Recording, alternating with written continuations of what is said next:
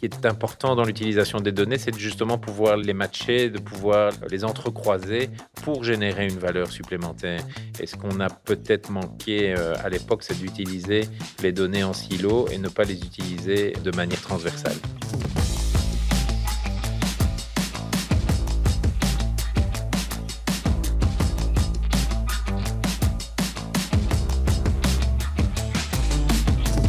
Chaque entrepreneur serait prêt à payer pour pouvoir prédire l'avenir. C'est une tâche difficile car le futur est empli de contradictions. Je suis Caroline Veit et dans Le Paradoxe, un podcast de Dell Technologies en collaboration avec EcoConnect, je m'entretiens avec Arnaud Bacro, country manager de Dell Technologies Belux. Dans ce podcast, nous évoquerons un certain nombre de paradoxes qui peuvent nous aiguiller quant à la manière dont nous travaillerons dans les années à venir et comment les données peuvent nous aider à cet égard. Au cours de ces deux épisodes, nous allons zoomer sur le paradoxe des données avec Arnaud Bacro. Bonjour Arnaud Bacro. Bonjour. Voici le premier paradoxe. Les entreprises savent qu'elles doivent digitaliser dès maintenant, mais elles hésitent quant à la bonne stratégie de digitalisation à adopter. Oui, tout à fait. Donc, euh, on se rend compte euh, à travers une étude que euh, Dell Technologies conduit depuis plusieurs années dans laquelle on établit, on recherche l'indice de maturité de la transformation digitale au sein des entreprises. Donc on fait cette étude et on se rend compte sur les années 2016 et 2018 que cette étude a amené encore beaucoup de questions par rapport aux entreprises qui hésitent à rentrer dans la digitalisation. Pour autant, dès 2020, l'étude euh, a commencé euh, un peu après le premier lockdown on se rend compte de l'énorme accélération dans l'adoption de la digitalisation. Donc en fait, je pense qu'il y a deux raisons par rapport à ça. Le premier, c'est définitivement que les, entreprises se rendent compte euh, qu'elles doivent être euh, compétitives hein, par rapport au marché. Elles doivent aller plus vite euh, en termes de productivité. mais il y a aussi le rythme de l'innovation. On se rend compte que les technologies aujourd'hui permettent hein, cette accélération de la digitalisation. Pour autant, on n'était pas forcé à, aller plus vite. Maintenant, on voit qu'il y a beaucoup d'entreprises qui se disent on est obligé d'y aller par souci de, compétitivité, mais aussi parce que la technologie nous permet de le faire. En plus de ça, on voit évidemment qu'il y a une gestion des données dont on va parler dans ce paradoxe. Il y a une gestion des données qui est euh, importante. Donc, il y a une augmentation de quantité des données qui est euh, exponentielle. Euh, et donc, pour vous donner un exemple, tous les deux ans, on crée plus de données que toutes les données qui ont été créées au préalable. Donc, ça, représente une, gestion, une protection de ces données, un partage de ces données qui est quelque chose d'assez complexe et qu'il faut pouvoir gérer. À vous entendre, on, entend hein, que les entreprises n'ont plus vraiment le choix de cette digitalisation, mais pensez-vous que chacune d'elles devrait avoir un Chief Data Officer pour gérer tout ça et qu'implique cette fonction?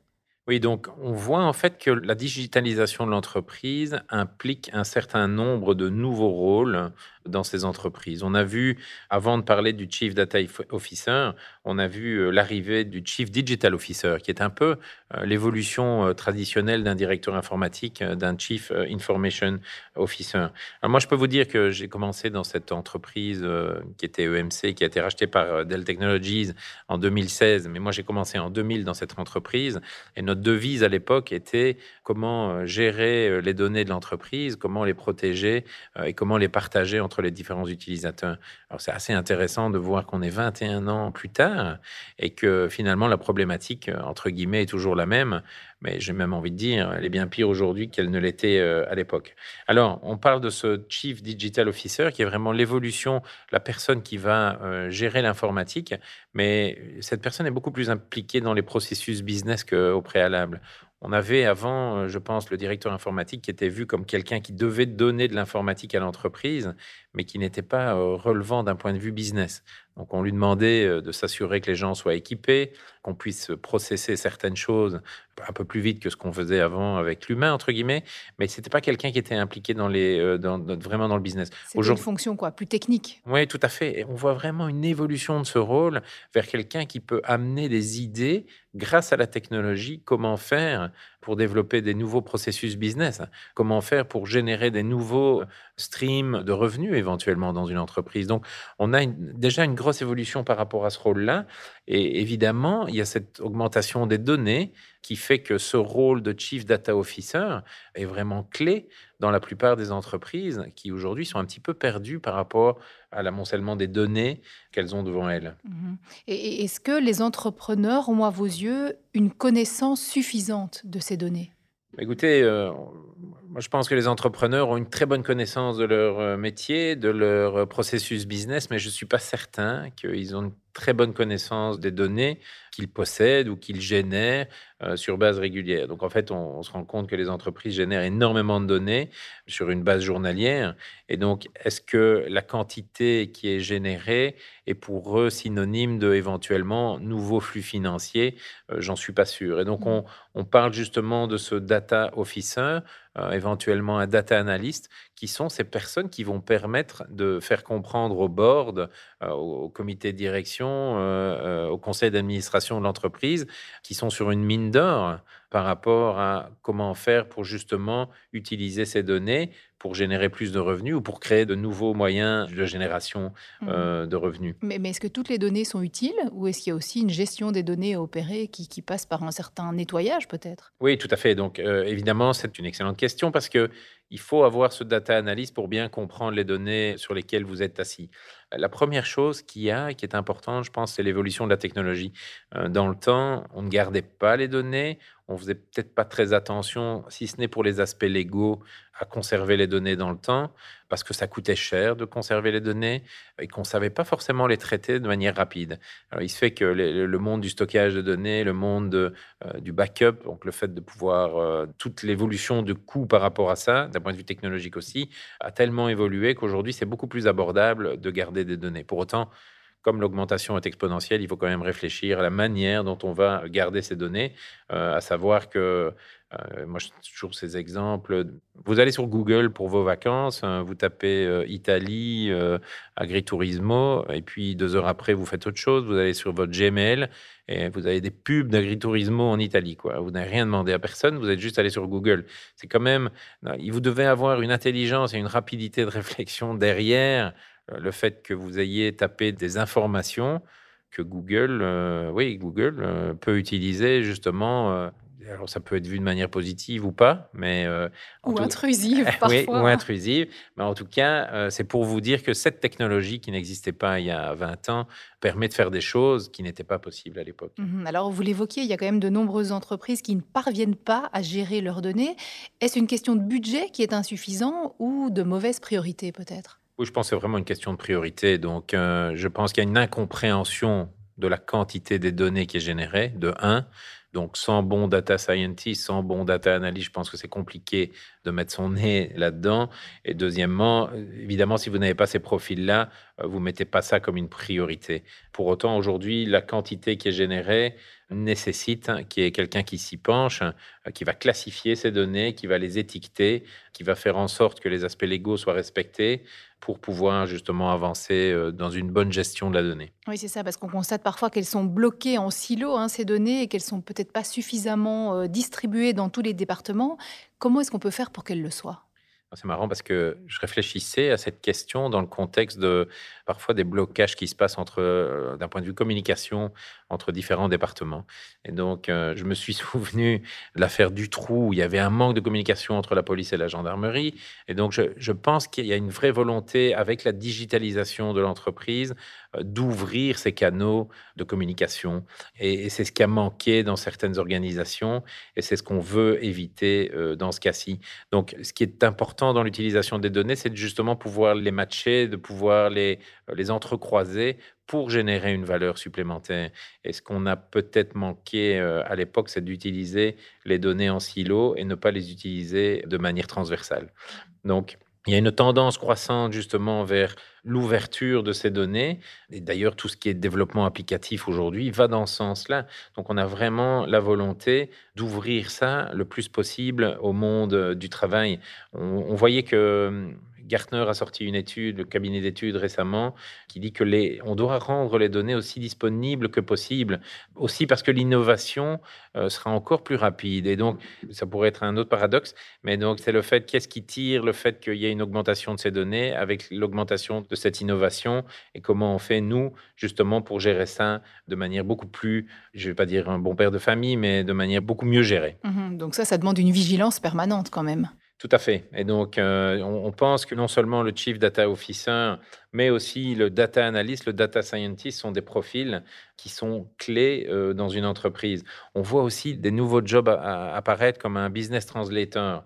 On l'a vu aussi dans un contexte euh, d'intelligence artificielle. éventuellement, on va pouvoir traduire en regardant, en analysant les données auxquelles on a accès, on va pouvoir traduire ça dans un modèle business ou dans un modèle qui va euh, apprendre par lui-même et générer le support de l'intelligence artificielle. Donc, je pense qu'il y a beaucoup de choses qui peuvent être faites si on comprend bien ces données, si on a appris vraiment à les classifier et surtout à les gérer. On en vient alors au deuxième paradoxe. Les entreprises veulent de plus en plus de données, mais elles ne savent pas comment les gérer. Alors Arnaud Bacro, pourquoi les données sont-elles plus un fardeau qu'une opportunité pour bon nombre d'entre elles? Oui, moi je pense qu'il faut le voir comme un défi positif. Donc euh, la, première chose, c'est la croissance et la quantité de données euh, qui sont générées par entreprise aujourd'hui.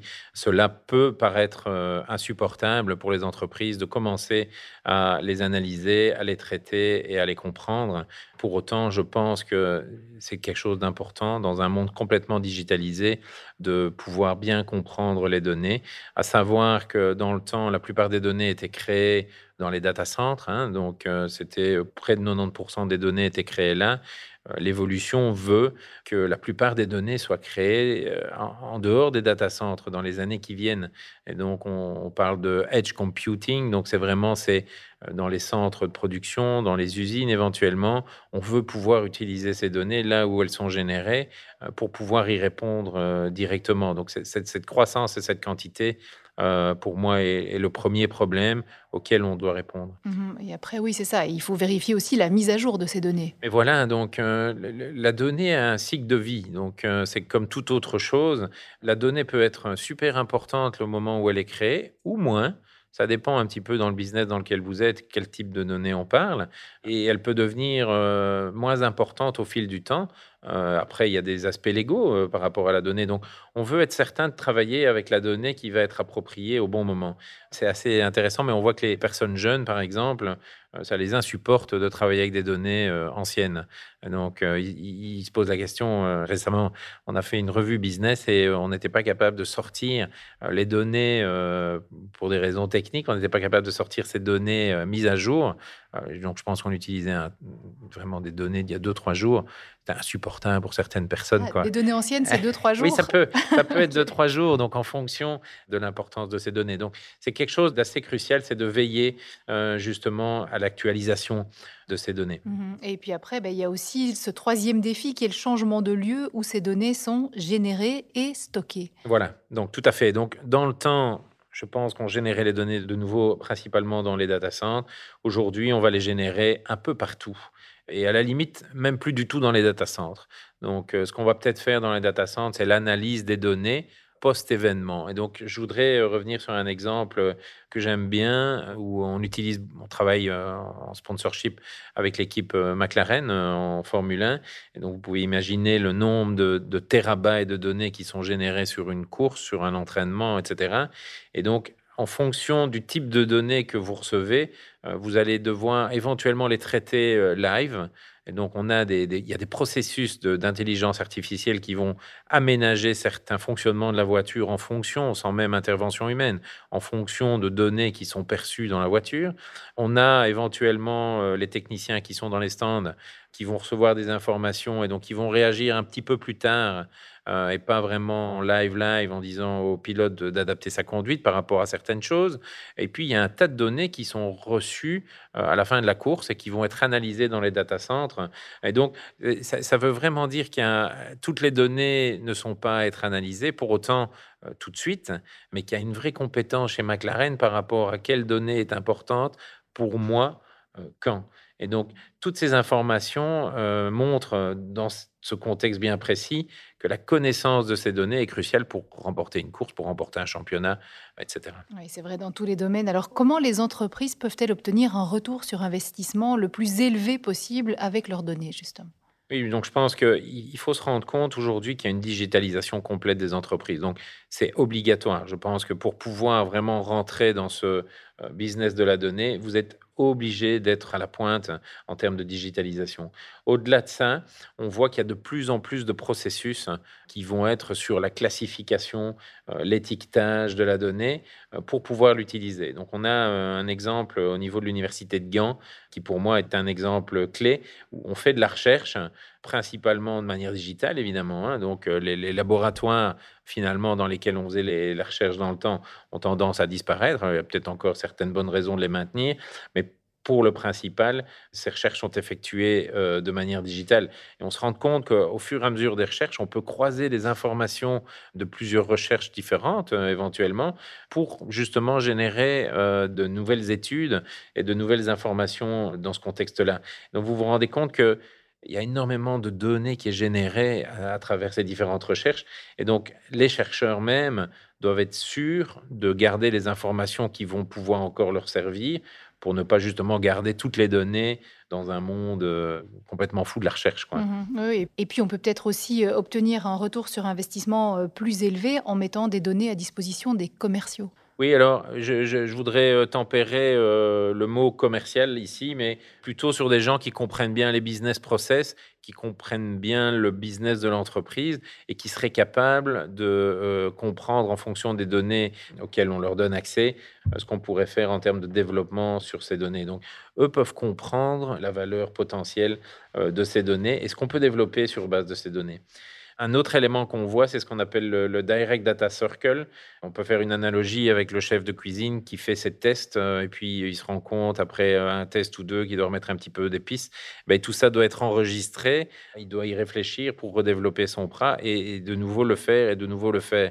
Et donc c'est la capacité aussi à ne garder que les données qui sont nécessaires en fonction de l'évolution de la manière dont vous avez euh, développé votre plat. Mmh Venons-en à présent au troisième euh, paradoxe qui a trait à la cybersécurité. On sait que c'est une priorité absolue pour les entreprises et pourtant, on évoque le vol de données quasi quotidiennement dans l'actualité. Comment voyez-vous cela, Arnaud Bacro oui, alors je, voudrais euh, lancer un nouveau paradoxe dans ce contexte-là, c'est le fait qu'on digitalise euh, l'entièreté des entreprises. Donc ça veut dire que les données sont, entre guillemets, beaucoup plus faciles d'accès et en plus, on travaille de la maison. Et donc, on sait que euh, la plupart des attaques, des cyberattaques aujourd'hui, se passent par le poste de travail, donc par l'employé euh, qui va soit faire euh, une mauvaise manipulation en recevant un mail de phishing, euh, soit il va perdre son ordinateur ou il va l'oublier dans le train. Hein. ça s'est vu par le passé. Et donc, il y a deux choses qu'il faut faire. Il y a d'abord la, partie vraiment technique qui doit être réglée, mais il y a aussi habituer les gens à vraiment réfléchir comment ils doivent se prémunir. Je pense qu'on en voit tous les jours. On a encore vu récemment le problème au centre hospitalier de Tournai qui a été victime d'une attaque, mais aussi des grands groupes internationaux nationaux comme TNT, euh, euh, comme Maersk euh, dans le passé. Et donc, comment les entreprises peuvent-elles se protéger contre ces attaques? Donc, je, reviens sur les deux choses à mettre en place. La première, c'est vraiment d'un point de vue technologique. et la deuxième, ce sera vraiment s'assurer que nos employés soient bien formés pour éviter de faire des choses qu'ils ne devraient pas faire. Ça sous-tend aussi à l'idée que les entreprises ont fait un travail en préalable de classification des données et aussi de donner accès aux données critiques de l'entreprise, non pas à tout le monde, mais éventuellement euh, à quelques collaborateurs. Donc, je reviens sur l'aspect technologique. On se rend compte que ce problème de ce qu'on appelle les endpoints, hein, donc les postes de travail, c'est vraiment euh, clé que nos personnes soient bien équipées euh, d'un point de vue protection de ces environnements. Donc ça, c'est vraiment la, la première chose. Mais la deuxième, ce sera vraiment de former nos gens pour éviter euh, de faire, euh, je vais dire, faire, faire, une bêtise, mais de cliquer à un endroit où il ne faut pas cliquer. Donc évidemment, quand vous êtes employé dans une entreprise comme la nôtre, vous pouvez imaginer que l'entreprise est euh, ciblée par des cyberattaques. Et donc, on a des processus internes qui permettent de probablement d'enlever énormément de problèmes qui arrivent chez l'employé. Pour autant, on reçoit encore de temps en temps des mails qu'on doit pouvoir identifier. Donc, on forme nos employés à identifier ces mails et à ne pas cliquer sur le lien C'est la même chose avec euh, l'attaque euh, récente où tout le monde recevait ce message de bipost. Hein, c'est très à la mode. Et donc, il faut vraiment qu'on forme nos employés à éviter de cliquer euh, sur le mauvais bouton. Je peux vous dire qu'on a une punition chez nous par rapport à ça. C'est une formation. Et donc, les personnes qui cliquent sur le bouton, parce qu'on fait des tests en interne, et donc, les, personnes qui cliquent sur le bouton sont amenées à faire une formation obligatoire en ligne. Et donc, pour vraiment les conscientiser par rapport à ça. Et alors, je reviens sur le, dernier point qui est vraiment sur le fait que les, données, si elles sont bien classées et si les accès sont bien partagés, euh, on doit s'assurer que certaines données n'arrivent pas chez certaines euh, personnes qui pourraient les utiliser. On doit personnaliser en quelque sorte les accès en fonction des employés Tout à fait, et c'est un peu ce qu'on appelle l'étiquetage. Euh, et donc, en fonction de votre profil dans l'entreprise, vous pouvez avoir accès à certaines informations et pas. Euh, je donne un autre exemple, mais donc on doit s'assurer dans les entreprises, typiquement quand un collaborateur quitte, voilà, qui n'est plus accès au système informatique de l'entreprise. Donc, on a un processus interne pour s'assurer que, cette personne n'ait plus accès à ces informations. Je ne suis pas certain qu'il y a 15-20 ans, dans toutes les entreprises, ce processus était mis en place. Pour autant, maintenant, je pense que c'est mis en place. donc, le Chief Data Officer, hein, cette personne a vraiment la responsabilité de s'assurer que les bonnes personnes aient accès aux bonnes informations. On a vu un nouveau rôle se créer dans certaines entreprises qu'on appelle le Data Steward. Alors vous allez me dire, euh, il vient encore avec un nouveau terme. Et donc, Mais ça c'est clair. et donc l'idée, c'est un peu le, steward dans un stade de football. quoi. Hein. C'est quelqu'un qui va s'assurer que telle personne est assise à telle place. Et quand on est assis à cette place-là, on n'a pas accès à d'autres données que celles qui vous sont amenées. Et si vous faites quelque chose de mal, ou si vous traitez les données de manière euh, alternative ou bizarre, on va faire en sorte que vous ne puissiez plus le faire. Et donc, euh, tout ça pour éviter euh, la copie des données ou la perte de données. Mhm. Alors, une dernière petite question quand même qui concerne l'avenir. Est-ce qu'on sait dans le futur, dans les 4-5 années à venir, où seront traitées la plupart des données des entreprises voilà, donc ça, c'est vraiment ce que je vous disais tout à l'heure. Donc, c'est ce qu'on appelle le edge computing, où jusqu'à aujourd'hui, la plupart des données sont vraiment créées dans les gros data centers, hein, ces mastodontes euh, qui ont été créés pour traiter un maximum de données, euh, pour s'assurer que quand vous alliez euh, chercher de l'argent au banc contact, hein, ils sachent exactement combien vous avez sur votre compte. Et toutes ces données entre guillemets, euh, faciles euh, vont continuer à être traitées dans le data center. Pour autant, on pense que plus de 75% des données euh, d'ici 2025 seront générées en dehors de ces data centers. On parle dans des processus de, de, fabrication, on parle des, usines. vous imaginez que si on est capable aujourd'hui de récupérer des données en termes d'environnement de production, si on est capable de les analyser en temps réel et d'y répondre en temps réel, on va certainement améliorer les processus de manufacturing on va certainement s'assurer qu'il y ait moins de pannes au niveau des systèmes, au niveau des machines. Donc, a priori, on devait pouvoir améliorer euh, ces processus business. Euh, pour autant, il faudra continuer à s'assurer euh, qu'on ait une bonne connaissance, une bonne maîtrise de nos données où qu'elle soit, dans le cloud, dans le data center, ou qu'elle soit générée par le edge computing. On sent qu'il y a encore quelques beaux défis à relever pour les entreprises. Merci beaucoup Arnaud Macro. Pour réécouter ce podcast ou découvrir celui qui concerne le paradoxe du télétravail, rendez-vous sur l'écho.be slash le paradoxe.